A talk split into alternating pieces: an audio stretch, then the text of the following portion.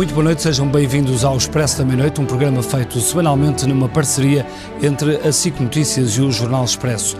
Hoje analisamos o caso de Matilde, a bebê que nasceu com atrofia espinhal muscular, uma doença rara e degenerativa e que está a emocionar o país. De tal forma que, depois do apelo dos pais, já foram recolhidos mais de 2 milhões de euros em donativos, dinheiro para um medicamento inovador, mas que ainda não está aprovado para a Europa e que carece de um pedido especial e único para a Matilde e para cada doente. O problema é que este caso não é o único, estamos a falar de 10 crianças que sofrem desta doença. Há por isso várias questões a colocar. Desde logo, o poder da indústria farmacêutica que fica claríssimo no preço exigido por este e outros medicamentos para doenças raras. Um dado que importa, até porque os pais das outras crianças já vieram também lembrar que também querem os mesmos cuidados. Sendo assim, como pode um Serviço Nacional de Saúde carregado de problemas e de buracos, mas que tem como missão garantir o acesso a todos os cidadãos, suportar tratamentos destes valores. E no caso concreto da Matilde, podemos ou não questionar qual é o papel dos médicos que a acompanham perante esta enorme pressão social para um tratamento alternativo que ainda nem se sabe se pode ou não resultar. É este o tema do Expresso da Meia-Noite. Há muito para conversar e temos, Felipe, quatro convidados, bons convidados, para nos esclarecer sobre este assunto. É verdade, Bernardo, para discutir este caso e as muitas questões que levanta, convidamos Helder Mota Felipe, é professor da Faculdade de Farmácia da Universidade de Lisboa e foi presidente do Infarmed. Pedro Pita Barros é economista, publicou vários livros sobre economia da saúde e tem muito trabalho feito sobre a sustentabilidade do Serviço Nacional de Saúde. Joaquim Brites é o presidente da Associação Portuguesa de Doentes Neuromusculares. E José Pedro Vieira é médico neurologista pediátrico do Hospital Dona Estefânia e especialista em doenças degenerativas. São estes os convidados para o debate de hoje. Vamos fazer um curto intervalo, voltamos já a seguir. Até já.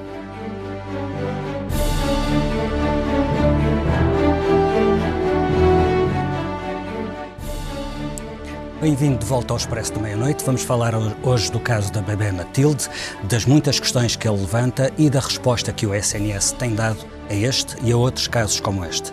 Helder Mota Felipe, uh, boa noite mais uma vez. A Ministra da Saúde, Marta Temido, admitiu há pouco, aqui numa entrevista à SIC, que a pressão social neste caso é bastante relevante, é notória e é relevante. O Estado tem sido criticado por só ter vindo a público neste episódio, depois de já terem sido recolhidos mais de 2 milhões de euros através de crowdfunding. O senhor foi presidente do Infarmed, conhece bem estes processos, os, os, os, os percursos que estes processos levam. Como é, como é que vê o comportamento do Estado até agora, neste caso concreto? Uh, o, o, o, Estado tem uh, um conjunto de obrigações que são obrigações que não são de hoje para, e, e um conjunto de metodologias, digamos assim, para resolver este problema. Este problema não é novo, Uh, o problema de autorizar medicamentos que não estão muitas vezes comercializados e autorizados na Europa, como é o caso uh, de hoje, não é, não é novo e há mecanismos para, para tratar do assunto. Eu acho que aí uh, faltou alguma informação precocemente para não deixar que o processo se desenvolvesse e, portanto, dar informação que é real de que o Estado tem mecanismos para dar acesso sempre que um doente precisa tem a vida em risco, que não tem alternativas terapêuticas ou que já esgotou uh, e que há um medicamento, embora, como é o caso, que ainda não esteja disponível, mas tenha provas preliminares uh, de eficácia e segurança, o Estado tem mecanismos de dar acesso através daquilo que eu acho que já toda a gente ouviu falar, que são as autorizações de utilização excepcional, as AOEs. Uhum. E, portanto, neste caso, o que é natural é utilizar se, e, e é importante este se, se esta doente em particular ou outro doente qualquer que teoricamente precise de um medicamento destes cumprir com um conjunto de critérios que são puramente clínicos. É importante esse, sobretudo, porque ficou a ideia de que, atingindo aquele valor não. necessário para a compra, a, a bebê Matilde já teria, teria direito de não. poder pagar é bom aquele pessoas, tratamento. É bom não que é as pessoas assim. em Portugal não fiquem com a sensação de que para se uh, ter acesso a um novo medicamento que um doente precise, que tem que uh, coletar a quantia para poder comprar. Não. Mas era aí que o Estado devia ter entrado Não também. só não precisa, como não pode. Uh, embora eu possa uh, uh, coletar o suficiente para comprar um medicamento, eu não posso comprar um medicamento. Mas era aí que o Estado devia ter entrado era logo, aí que o Estado devia logo ter, para esclarecer Na minha essas... opinião, era esclarecer inicialmente para evitar um conjunto de mal-entendidos que agora criam um conjunto de, de percepções de que há um problema que se resolve se eu conseguir o dinheiro suficiente. Nomeadamente este amontoado de dinheiro, porque agora Exatamente. ninguém não se sabe muito é, bem o que, é, que se vai fazer com isso. É importante ter a noção que quando se dá uma autorização de utilização excepcional para um novo medicamento, esse medicamento é utilizado no SNS e, por definição, ninguém paga medicamentos que são administrados no, nos hospitais do SNS. Mas deixe-me fazer-lhe uma pergunta. Uns pais que eh, têm um filho e que recebem de repente esta, esta notícia, uma notícia duríssima, um, não pode ficar a ideia, ou, ou não é normal ou natural que os pais achem que isto isto tudo demora muito tempo. Essa autorização, é. o medicamento não está, não está autorizado na Europa. Sim. Quer dizer, eh, isto tudo parece Sim. que o Estado é muito lento nisto, ou Sim. não? Não, o Estado ou isto, tem... Ou isto tem tempos rápidos e a nós parece ou, As decisões são rápidas desde que estejam cumpridos um conjunto de passos que levam a que haja o conhecimento suficiente para tomar a decisão certa, porque uma má decisão pode influenciar negativamente o doente que é tratado com o medicamento. Mas o caso é? Matilde, por exemplo, está a ser discutido há uma semana e ainda não houve esse pedido de autorização. Não, é que estamos a falar de um medicamento que não existe na Europa, que não tem autorização, sim, sim. que foi autorizado nos Estados Unidos com provas preliminares, com ensaios clínicos que são aceitos porque é uma doença rara, porque numa situação normal eram ensaios clínicos que não eram suficientes para autorizar o medicamento e, portanto, é preciso pesar um conjunto de circunstâncias, é preciso cumprir com um conjunto de procedimentos para que na Europa se possa ter um medicamento que está apenas autorizado nos Estados Unidos e depois é preciso um conjunto de procedimentos de autorizações, de garantias de que a criança, a, eu não queria personalizar, que um doente nesta situação uh, cumpre com os requisitos e que há a garantia por parte do médico que uh, é responsável pelo doente quando faz o pedido à UE, há certificação no Infarmed uh, pelos peritos clínicos do Infarmed. Eu gostava de dizer que no, no momento da UE não é tido em conta o preço, o preço é tido em conta. A, a UE é a autorização. Da autorização de utilização excepcional numa situação destas. O julgamento é puramente clínico. Os, os, as questões de custo, de preço, tratam-se mais tarde quando o medicamento entrar em negociação. Deixe-me só aproveitar essa, essa sua dica para perguntar ao médico que está aqui connosco nesta mesa, um, o José Pedro Vieira, se esta, se esta questão, se esta pressão social a certa altura não pode pôr aqui um bocadinho em causa o papel do médico. Ou seja, porque quase que o médico parece que está obrigado a dar aquele medicamento, se aquele medicamento for, for aprovado, porque reuniu-se o dinheiro, eh, a sociedade só fala disso, eh, o médico sente-se muito pressionado perante uma, uma coisa destas? Eu diria que não. Não. Diria que não. Uh, superficialmente parece, mas eu diria que não. O, o, que eu acho que está em causa é o seguinte: uh, uh, se a tem um seguimento por uma pessoa adequada, que é o caso, um diagnóstico confirmado, a indicação para determinado tratamento, um, isso um, há de ser inquestionável para médico e não parece que seja razoável ser questionado pela, enfim, pelo doente, pelos familiares Quer doente, ou coisa pais podem questionar os, os médicos que, que acompanhavam os seus filhos, porque afinal havia outro medicamento ou não. E que estes pais conseguiram reunir dinheiro para o comprar.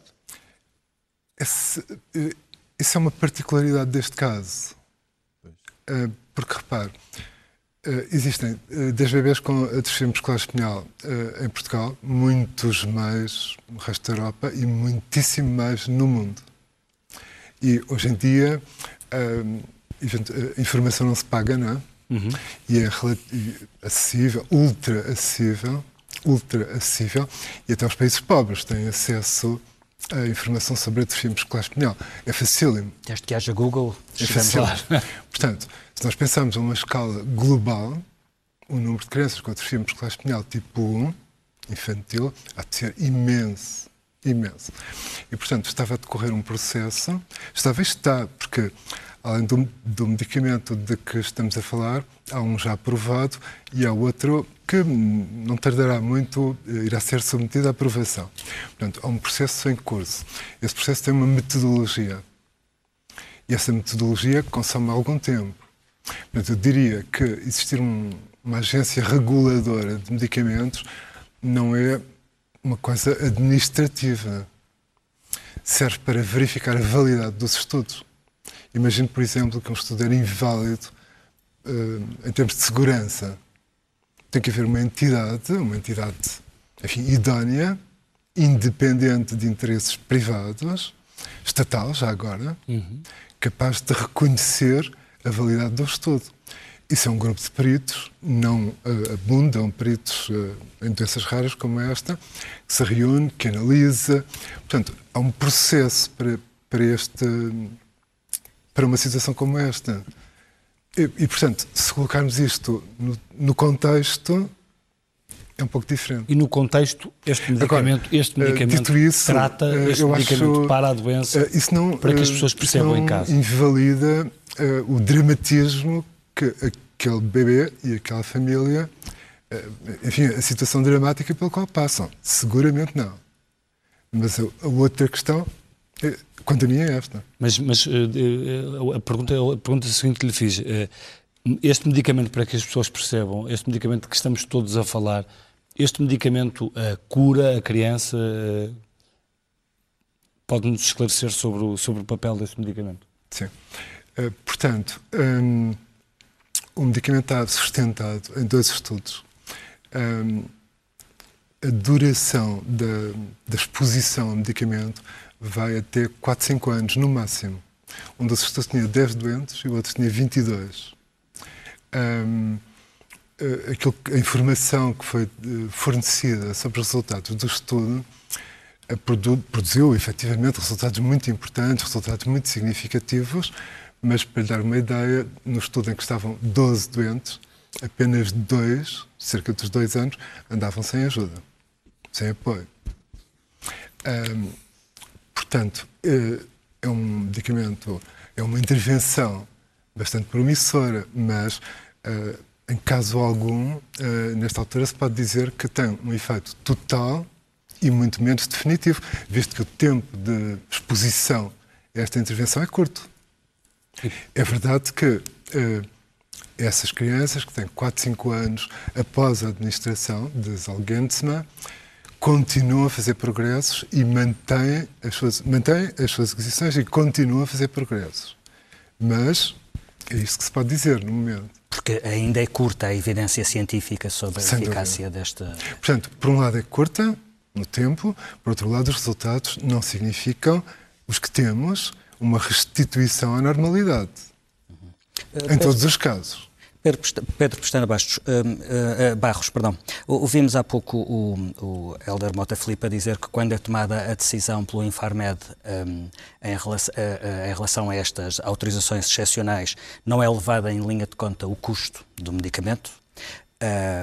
curiosamente, um dos, uma das razões por que mais se fala do SNS em Portugal é o dinheiro, quase sempre porque ele é curto. Estamos perante uh, medicamentos muito inovadores, muito caros, uh, em relação aos quais, por muito insensível que isto possa parecer, é sempre necessário fazer um custo de uh, uma análise de custo-benefício. Como é que se faz esta análise e como é que isto será daqui em diante com cada vez mais medicamentos muito caros, muito inovadores e que têm, podem ter um impacto colossal num Sistema Nacional de Saúde que como é, já tem muitas, muitas deficiências e muitas, uh, muitos buracos, digamos assim, por tapar. Muito bem, uh, boa noite. Uh, as metodologias que têm sido desenvolvidas nos últimos 20, 30 anos na, na, área da economia da saúde permitem hoje em dia ter uma ideia relativamente adequada de quando é que um medicamento traz valor, que é a nomenclatura que normalmente se usa, e em que a primeira parte do valor é o valor terapêutico. Qual é o benefício que traz para, para os doentes? E só depois se entra então com outros elementos de custos.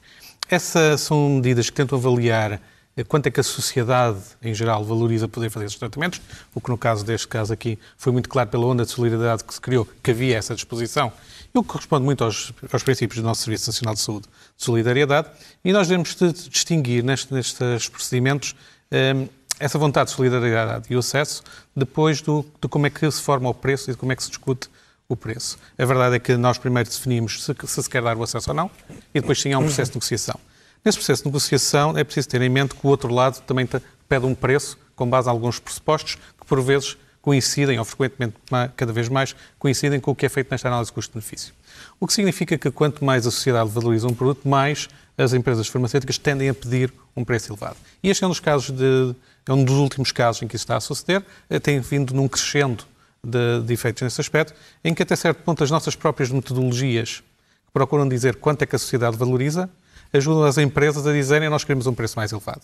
E, portanto, a forma do Serviço Nacional de Saúde lidar com isto terá que ser de uma forma hum, sensata no seguinte sentido. Não vai ser ele a resolver o problema dos preços, mas terá que se juntar num, a outros países eh, que tenham algum peso para conseguir conter esta espiral de preços sucessivamente por exemplo, superiores. No caso da Europa, a União Europeia ser por o exemplo, negociador. Por exemplo, a União Europeia. E reconhecer que provavelmente alguns dos mecanismos que nós usamos hoje para fazer a avaliação de quanto vale o medicamento não devem ser usados automaticamente para estabelecer os preços. Que é, de certa já, forma, já, já há muito tempo ouvimos falar da, dessa negociação em bloco e a verdade é que ela tarda a acontecer. Há muitos obstáculos aqui mas, mas para que, que os países se entendam para essa negociação. Mas será inevitável ter que, que ocorrer, porque da, da, forma como nós estamos a ter este processo, eh, o, o problema para o Serviço Nacional de Saúde não vai ser este medicamento em particular com o número de doentes que tem.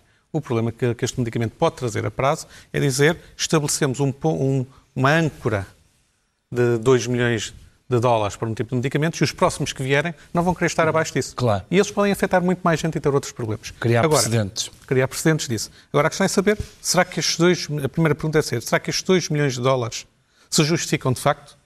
E mesmo nos Estados Unidos, que é um país que tende a ser bastante aberto a, a políticas de preços relativamente livres da, das companhias farmacêuticas, este valor que está aqui em si, que foi agora colocado, está a ser discutido lá e nem todos os pagadores americanos estão a aceitá-lo. Mas deixe-me fazer uma pergunta. Por exemplo, no caso da hepatite... Hum? Por isso é que lá pode ser pago em 5 vezes. Exatamente. No caso, no, caso de, no caso da hepatite, todos nos lembramos daquele, Sim. daquele célebre episódio no Parlamento, uh, com o ministro Paulo Macedo. Exato. Uh, e houve uh, também essa questão do, do preço. não havendo essa negociação ainda em bloco, como é que um Estado como Portugal pode agir frente às farmacêuticas, frente à indústria? Como é que faz esse braço de ferro? Para não aceitar um medicamento que custa 2 milhões, 2 milhões. Sozinho será muito difícil, porque aí, ao outro lado, pode dizer eu não coloco o, medicamento no mercado. Nós provavelmente não temos muita noção, mas tradicionalmente Portugal é muitas vezes um dos últimos países onde os medicamentos são introduzidos na Europa, precisamente porque tende a ter preços mais baixos do que os outros países. Tipicamente começa-se pelo norte da Europa, onde a Alemanha, Suécia, onde normalmente tem maior capacidade de estabelecer preços elevados, e depois vai-se descendo uh, para Começa-se pelos ricos? Começa-se pelos ricos, ou por aqueles que não são ricos estão dispostos a pagar. Ou os menos resistentes, já que estamos a falar em... Ou aqueles que querem regular menos o preço. Porque está também aqui, de certa, em alguns países, uma, uma aversão a, a ter muita regulação e, uh, do, do que noutros países. E, portanto, há várias coisas que se misturam, mas sim, podemos dizer que há países que estão mais disponíveis para pagar mais e outros exigem um, um preço menor. E, portanto, isto vai, vai descendo em, em cascata.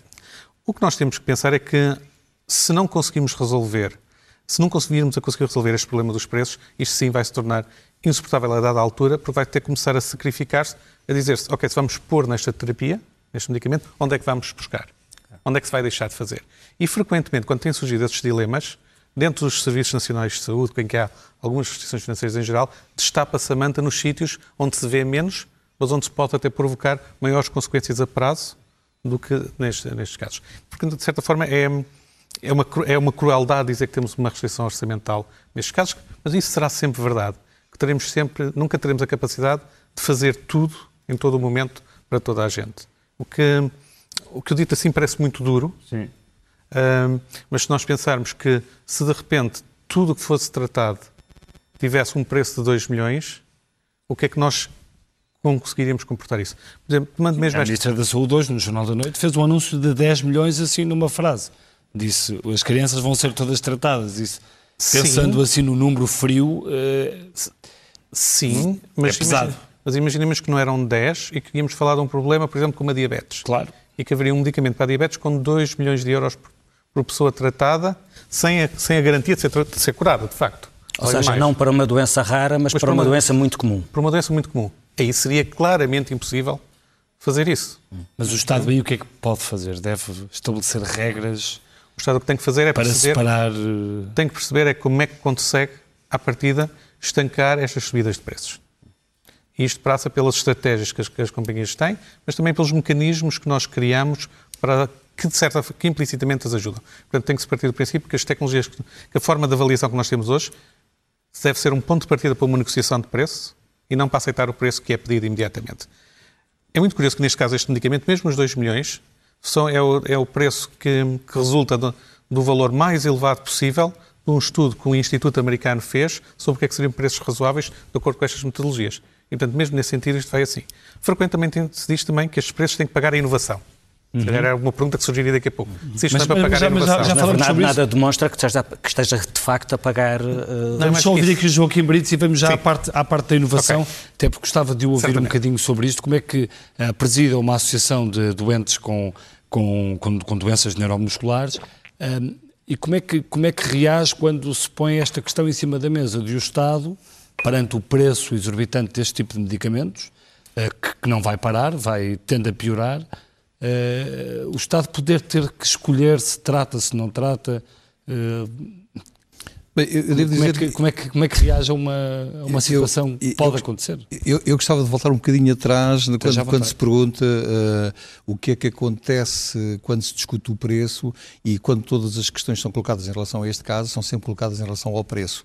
Porque Sim, aqui não se aprova quando há, quando há o dinheiro na mão, portanto nós neste momento estamos perante um facto novo em Portugal, ou seja, nós temos uh, um casal que tem dinheiro que permite comprar o tratamento e está impedido de o comprar para tratar a filha, que foi para esse propósito propósito que lhe deram dinheiro para ela comprar. Uh, e uh, andando um bocadinho para trás. Está impedido porque não pode comprar. Não pode comprar, tal como diz a doutora Elton não pode comprar, mesmo tendo o dinheiro, não pode comprar, porque ele não pode sequer doar o dinheiro ao hospital para que o hospital compre, uh, mesmo sendo. Tem que ser o hospital a comprar o medicamento. Que, não tem que ser o Serviço Nacional, de, Serviço Saúde, Nacional de Saúde, através da legislação que existe, a, a comprá-lo. Mas a questão é como é que se evita, ou como é que se poderia evitar uh, este, chegarmos aqui a esta discussão de uh, o problema é o preço, é ter o dinheiro e não ter o medicamento, é aprovar ou não aprovar. Como é que se pode ganhar isto em termos de tempo, para termos tempo para tratar as questões técnicas, porque são questões médicas que demoram, tal como dizia a Sra. Ministra da Saúde, uh, e bem, são questões técnicas complexas que têm que ser resolvidas. E como é que se ganha este tempo? Bom, ganha-se tempo informando e preparando todos os serviços através de todos os mecanismos que deviam estar à disposição das famílias a quem é diagnosticado um problema destes, para que não vão precipitar-se para a rua pedir dinheiro que não podem usar. Ou seja, eh, se todo o Serviço Nacional de Saúde tiver equipas multidisciplinares no sítio onde elas devem estar, que saibam uh, o sítio onde devem explicar e a forma como devem explicar às famílias o que é que se passa numa situação destas. Estamos a falar de uma situação atípica, Uh, e que veio, uh, veio à opinião pública porque o medicamento custava 2 milhões de euros. Se calhar se o medicamento custasse 2 mil, nós estaríamos aqui a discutir isso.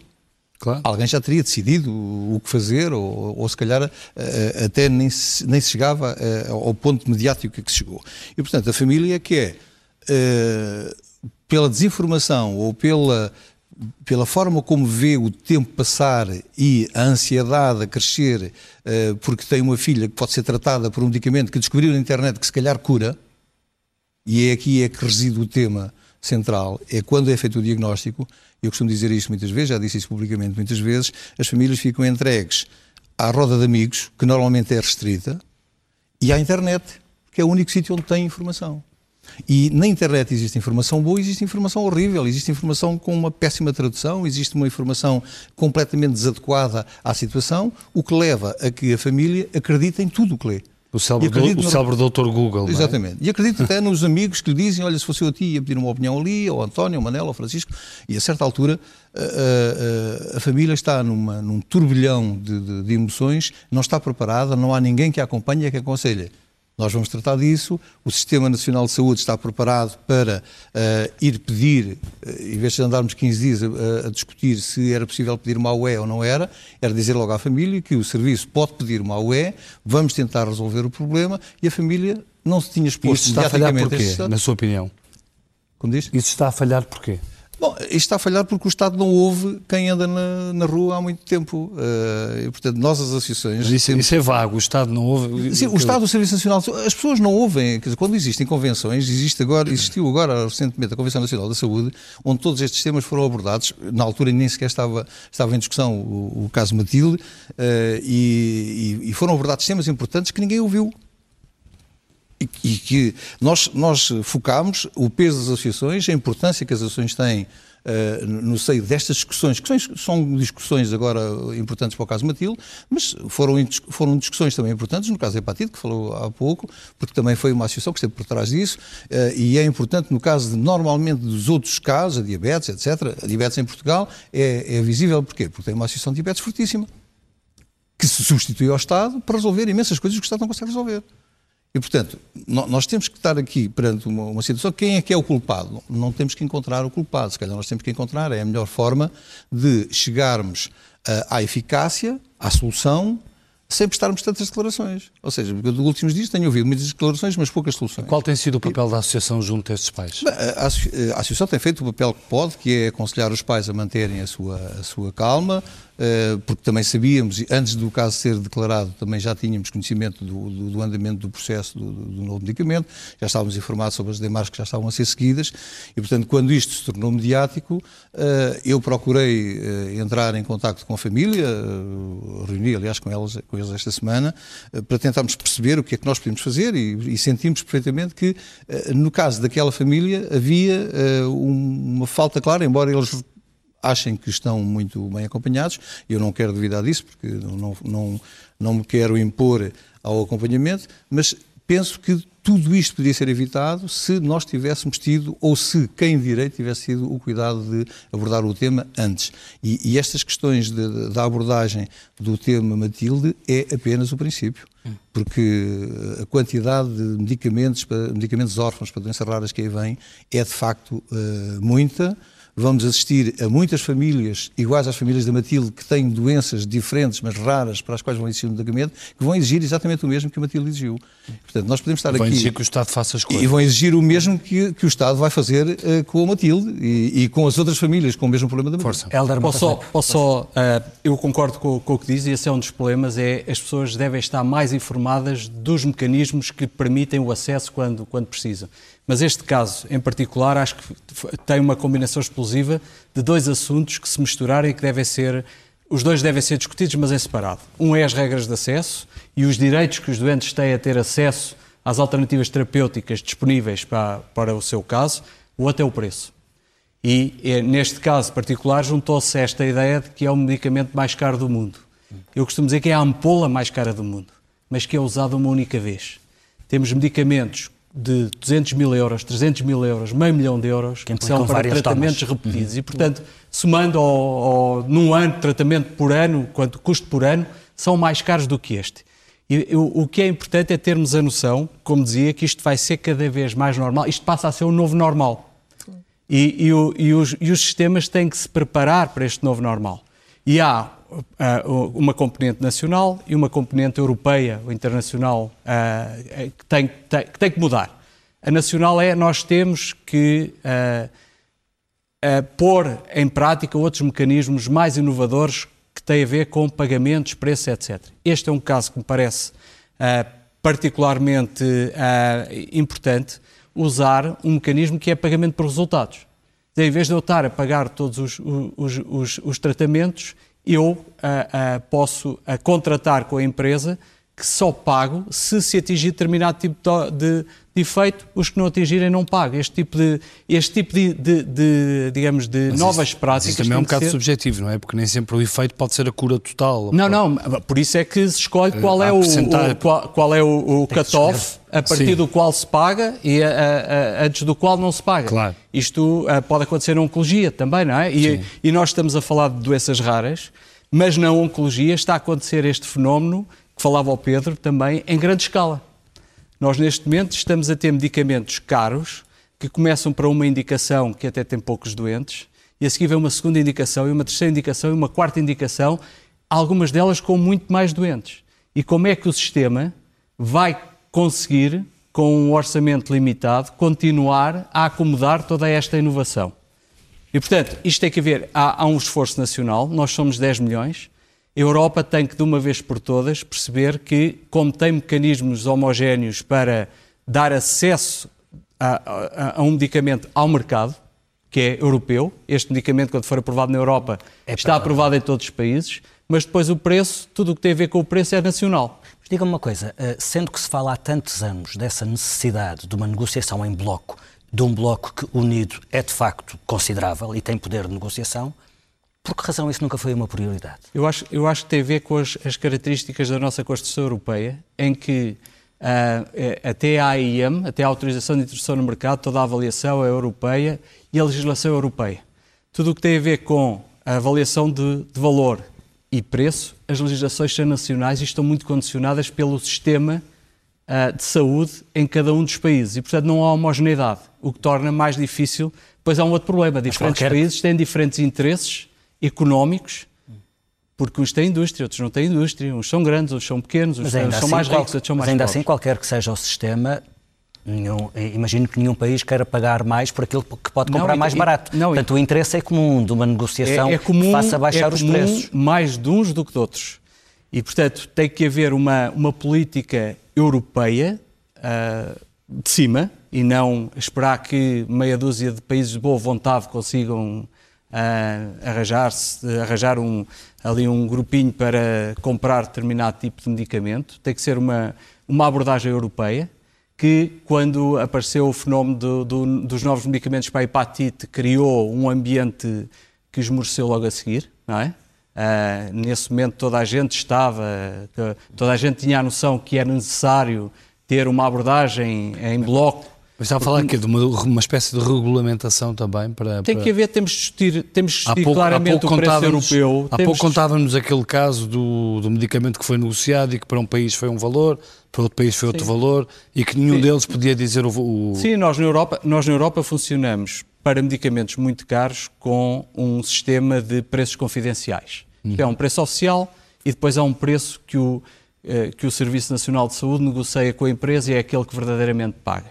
Porquê é que isto acontece? Porque a Europa também tem um sistema de referenciação uh, e, portanto, o, a construção do preço em Portugal referencia a uns tantos países, no claro. país. E, portanto, há com a indústria este, um, este pacto de termos um preço oficial, que é aquele que referencia internacionalmente, e termos um preço mais baixo uh, para o SNS. Basicamente, andamos todos a usar preços artificiais uns dos outros. E, portanto, isto é um sistema que não é um sistema, está, longe de ser perfeito. E eu acho que, uh, da maneira como, como isto está a evoluir, rapidamente a Europa tem que ter uma abordagem, uma abordagem comum, porque é diferente negociar com uma multinacional para uma população de 10 milhões ou para uma população de 500 milhões. Claro. Não é? E, portanto, uh, eu acho que temos que... Joaquim Brites, queria acrescentar qualquer coisa sobre... Gostava de, de, de, acrescentar aqui aquilo que disse o Dr. Malta Filipe, Uh, porque há bocadinho estávamos a falar da, da questão da transparência por parte das, da indústria farmacêutica e que era importante o preço do medicamento ser também ele próprio transparente para a opinião pública. Uh, eu julgo que uh, se efetivamente todos, todos nós percebermos que é possível ao nível, neste caso europeu, mas eu diria até ao nível mundial, exigir a que todos os laboratórios mostrassem qual é de facto o seu o seu custo de investimento e conseguissem fazer, tornar isso transparente, se houvesse a possibilidade de criar essa regra, eu até não, não me chocaria que nós conseguíssemos criar uma política de transparência para os laboratórios. Uh, o que eu acho manifestamente difícil que aconteça nos próximos anos é que nós tenhamos uma política na Europa uh, focada nessa exigência de, transparentes, eh, de, de transparência, perdão, uh, e que tenhamos, por exemplo, os Estados Unidos com outra política completamente diferente. O, e nós sabemos que a maior parte dos Estados Unidos, da maior parte dos laboratórios, se instalam nos Estados Unidos de forma fácil e conseguem fazer milhões lá e depois não querem deixar de fazer milhões cá. Portanto, ou a política é muito unificada e, e as regras são impostas e toda a gente as cumpre, ou então eu acho que pensarmos em transparência do medicamento em Portugal e ninguém pensar nisso em Itália ou em França não, não vai resultar. Tem que ser, de facto, como dizia o Dr. Pita Barros, uma, uma, uma política europeia, uma, uma política negocial compacta que, fa, que possa permitir aos laboratórios uh, dizerem-nos cá para fora que o custo foi aquele e nós permitirmos, ou as regras permitirem, que eles tenham uma margem de 40 ou de 400. Pedro, no limite, no limite sendo isto tudo confidencial, isto é, é sempre muito positivo para os laboratórios e para a indústria. E, e estamos a falar de, de doenças e de casos muito graves. Sim, sim, até certo ponto, mas alguma da responsabilidade está nos mecanismos que nós próprios criamos e aí uh, não fizemos um bom trabalho, em geral, nas últimas duas décadas, pelo seguinte. Uma das coisas que se criou foi a, lógica de fazer tal avaliação custo-benefício ou custo-utilidade e ter aquela lógica de, desde que se passe um determinado critério, uh, o medicamento deve, deve entrar. Uh, e isto significa o quê? Que a indústria acaba por ter a capacidade de subir o preço até ao ponto em que encontra este critério. Ora, quanto maior for o benefício, maior vai ser o preço que ela vai pôr. Só que este estabelecimento, este critério, não tem em conta depois onde é que é preciso ir buscar o dinheiro para fazer esses, esses pagamentos. O que significa que nós próprios criamos mecanismos institucionais que levaram estas, a isto a subir. E, portanto, nós temos que mudar um pouco os critérios, no sentido de dizer, temos mecanismos de avaliação dos medicamentos para saber se têm valor para, para trazê-los ao mercado, que é uma coisa, e depois temos que ter mecanismos de, de determinação de preços que têm que ser independentes desta outra avaliação. A questão da transparência tem algumas nuances e é, e é a razão pela qual não avança e tem, algum, e tem alguns problemas. É, é, muito simples de perceber pelo seguinte: se eu de repente dissesse que vou sempre dar uma margem de 40% sobre o custo que a indústria me disser, eu posso passar a só ter custo sem ter de facto inovação. E elas passam a querer só ter custos para ter mais margem. Portanto, eu não posso só fazer esse aspecto da transparência, mas também não posso estar totalmente às escuras. Uma possibilidade, por exemplo, seria que a indústria, quando se apresenta o, o produto para comparticipação para um país, diria à autoridade desse país, não para efeitos de preço, mas apenas para conhecimento, qual era precisamente o custo que estava subjacente.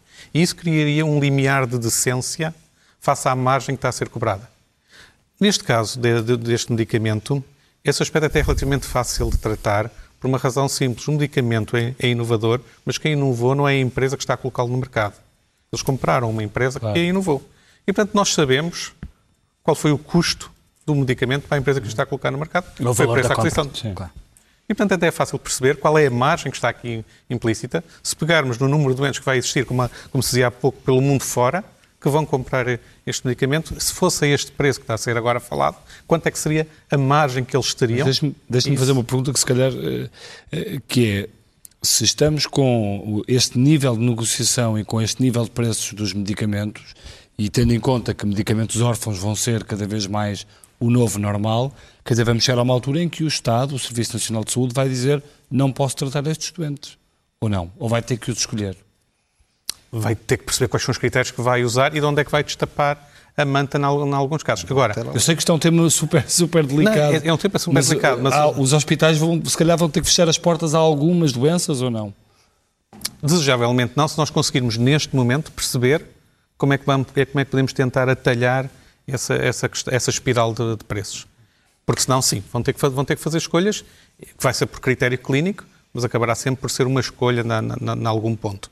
O pior que poderá acontecer, ainda assim, e, uh, e muitas vezes as pessoas uh, manifestam-se contra esta lógica de ser só técnicos a fazer isto, ser muito tecnocrata, uh, a questão é que se não for uma decisão técnica, muitas vezes será uma decisão puramente aleatória de, num sítio do país, o hospital não tem dinheiro, não empata e não faz, e noutro sítio ele acaba por ter alguma folga e faz. E seria o pior possível, porque teríamos tratamentos desiguais, seria a sorte que determinaria isso. E, portanto, tem aqui alguns elementos importantes termos estes processos bem claros. Mas nós estamos numa fase em que podemos começar a tentar prevenir esses aspectos, porque sabemos o que vem. Como foi, como foi dito, sabemos qual é uh, o caminho que está aí para surgir, qual é o pipeline. Sim, mas a discussão não tem sido essa, curiosamente, a discussão política. Andamos todos a discutir há meses as quatro PPPs do país não, mas... E não tem sido bem essa. Mas estamos aqui a discutir, precisamente. Sim, está bem. Estamos aqui a estamos discutir, porque é? apareceu a Matilde e o caso da Matilde. A questão é que provavelmente vão começar a aparecer esses casos. Há dois anos, há quatro anos foi a hepatite C. Agora temos a Matilde. Não sabemos o que é que será daqui a seis meses. E o que nós temos que pensar é quais são os mecanismos que vamos começar a pôr em, prática neste, neste aspecto. Outra parte terá que ter alguma transparência, pelo menos de acordo com as autoridades, e provavelmente também a própria indústria farmacêutica, como, como penetrar-se de que este caminho não é sustentável também para eles, não é? Uh, e isso não é impossível de, de conseguir de, de, algum modo. Uh, o saber-se quais são as margens que estão envolvidas nestes negócios uh, seria provavelmente importante como fator próprio dissuasor da prática dessas margens. Aliás, nós tivemos o exemplo disso nos Estados Unidos, quando foi aquele uh, investment banker, da banca de investimentos, comprou uma empresa e de repente subiu o preço de um dia para o outro, de uma, de uma forma colossal, aliás. Isso criou um choque. Sim, a, EpiPen foi a mesma coisa, não é? Deixa-me ouvir o... E, portanto, aí vamos ter, podemos ter aqui uma, um certo travão de, digamos assim, um travão de decência. Doutor G. Pedro Vieira, gostava de ouvi-lo sobre uh, este dilema da escolha. Uh, uh, a escassez de recursos, a manta que ou, ou tapa a cabeça, ou, ou, eh, se tapa a cabeça, destapa os pés. E, e nós já temos esse, esses dilemas se, todos os dias na, eh, na, na, elaboração do orçamento e, da, e na, na, decisão de políticas hospital, públicas. Uh, um, um, Estado que não inclui no Plano Nacional de, de, Vacinação a meningite B, ou rotavírus, ou HPV para rapazes, nem sequer comparticipa, tanto quanto sei, em que medida é que pode arcar com os custos de terapias uh, inovadoras, a terapia genética? Parece que estamos a falar de ficção científica, mas que está a acontecer já, agora, e que tem custos enormes e trará benefícios, mas gostava de ouvi-lo sobre essa questão de, de, desse dilema da escolha uh, entre algumas questões que são bastante mais mediáticas e outras que são bastante mais banais, mas nem por isso uh, importantes. Quer dizer, tenho a opinião de um leigo acerca do que me está a perguntar, não é? Um, é o seu trabalho também. Caso, mas é um leigo experimentado é, é o hospital, claro, não é? Claro. E, e, São, e, tem que fazer escolhas também claro sim, e que vai ser confrontado com essas escolhas. Em todo o caso, eu diria o seguinte: um, sim, é um problema real e é um problema atual, não é nada ficcional, é uma coisa atual. Uh, a questão, um, penso eu, e até à data, tem sido, uh, digamos resolvida ou encaminhada no sentido de ser resolvida uh, uh, essencialmente pela atitude perante o problema. Portanto, uh, a nossa atitude, a atitude do, enfim, dos doentes e dos familiares é de querer o seu problema resolvido. A nossa atitude, em certo sentido, é coincidente. Ao, ter, ao lidarmos com uma diversidade de doenças e uma diversidade de problemas, claramente vem-nos à cabeça uh, a questão da disponibilidade de tudo para todos, mas o que, o que eu penso que uh, enfim, é adequado é a atitude mental de efetivamente não temos hoje, mas o nosso propósito é ter mais e mais, resolver tudo para todos, se algum dia se for possível. Portanto, eh, como atitude mental, eu, penso que, que essa é, um, é, muito a questão. Mesmo do ponto de vista que vai ser o, o a, a, para quem é mais doloroso, do ponto de vista dos doentes e dos pais dos doentes, um, eu penso que, um, havendo uma sensação de empatia de compreensão que a pessoa está a tentar resolver, isso um, claramente parece-me importante e fundamental. Uh, outra coisa é a quem de direito, às autoridades, um, digamos, lidar com os aspectos materiais desta questão, não é? Mas a, a, a nossa postura não pode ser outra, que não é de tentar resolver. E, e, o, e a expectativa dos nossos eventos é essa. E, de um modo geral, eu penso que, havendo uma atitude desse género, uh, um número considerável de questões e de problemas vão se resolvendo de uma maneira gradual e, lá, satisfatória. Deixe-me deixe ouvir aqui o Joaquim Brites e peço-lhe agora também um, um, testemunho mais pessoal, porque é, é familiar de um, de um, de um de alguém que tem uma doença neuromuscular, o seu filho. Como é que é para um pai, eh, além deste confronto com, com, o Estado e com o que o Estado pode ou não fazer pelo, pelo, pelo doente, como é que é a vida pessoal de alguém que é confrontado com um caso destes? É, é difícil, é muito difícil. É, é, muito difícil porque no momento do diagnóstico tem que se fazer escolhas, tem que se fazer opções, tem que se dizer uh, a nossa vida mudou, vamos ter que pensar como, uh, para que lado é que vamos apontar as baterias eh, e depois é preciso que essas baterias sejam sempre bem apontadas e sempre bem apoiadas, porque eh, aquilo que eu dizia há bocado acontece com todos os casos, com todos os diagnósticos, quer nas doenças neuromusculares, quer noutras eh, doenças, que quando há um diagnóstico deste sobre uma família é preciso orientá-la, porque tudo muda. Uh, muda mudam os sonhos que as famílias uh, constroem quando, quando se constituem, quando, quando o casal se junta, quando casa, quando planeia ter filhos, quando planeia fazer uma casa, faz uma casa de dois andares, fantástica, cheia de graus, e de repente tem um diagnóstico que uh, indica que a criança vai deixar de subir escadas ou que não pode e, e, e, tem que resolver o problema de outra maneira. Então tem que mudar de casa, foi aquilo que me aconteceu a mim, foi que mudar de casa, resolver a, resolver a questão do emprego, um dos elementos vai ter que ficar, uh, vai ter que ficar em casa, e portanto gerir isto tudo ao longo de várias décadas, uh, porque hoje felizmente a esperança de vida destas pessoas é cada vez maior, graças às terapias e, e, aos, e, e ao esforço das famílias em manterem essas terapias. Eh, e eu aqui gostava de dizer que não é graças ao esforço do Estado, porque o Estado não quer manter essas terapias porque não tem dinheiro para exportar.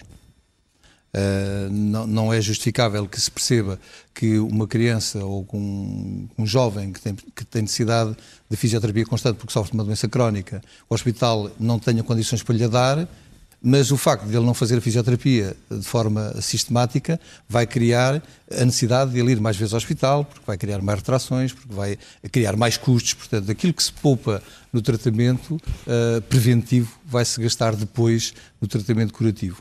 E, e, e, esse é um aspecto que está constantemente presente no, no nosso Serviço Nacional de Saúde, nomeadamente os hospitais, que uh, gastam dinheiro uh, em, em, em, pagar, ou em, em, não gastam dinheiro em tratar os doentes, mas depois o próprio Serviço Nacional de Saúde gasta dinheiro através dos centros de saúde a, a pagar aos convencionados os tratamentos que não são eficazes, pois são as próprias famílias a ter que fazer em privados, etc. Portanto, gerir isto tudo numa família é, não, é facto, não é facto fácil, Uh, pode inclusivamente mudar uh, o, o, contexto familiar de forma O Estatuto global. do Cuidador veio dar alguma... Não, o Estatuto do Cuidador, eu acho que, na, na minha perspectiva, o Estatuto do Cuidador foi todo mal, foi todo porque pensou-se num Estatuto do Cuidador subsidiário. E o, o problema do, do, do, Cuidador não é só precisar de um subsídio. O Estatuto do Cuidador precisa de um reconhecimento, uh, porque cuida de alguém que precisa de, de, de cuidados.